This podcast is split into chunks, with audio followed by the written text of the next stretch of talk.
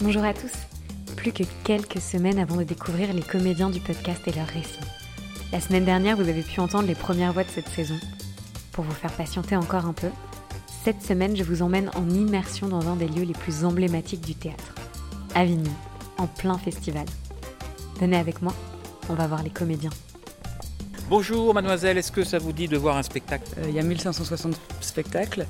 Euh, je suis à peu près certaine que la plupart des comédiens qui sont en train de tracter préféreraient ne pas le faire. Et puis Avignon, quand même, c'est un peu les vacances aussi.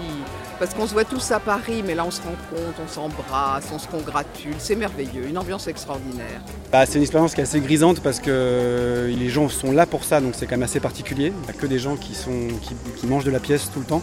Puis bah voilà, ça reste un marché, euh, un marché aussi. euh, on rencontre des pros, on essaye de- de- de- d'organiser des tournées, etc. C'est du, du travail Avignon, effectivement. C'est pas comme on n'attend pas que on va chercher le, le- le public, c'est sûr. on- J'ai peur qu'à un moment on finisse par faire des spectacles en fonction du festival.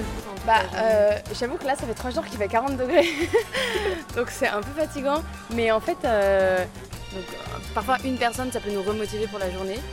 C'est tout public, n'hésitez pas à passer.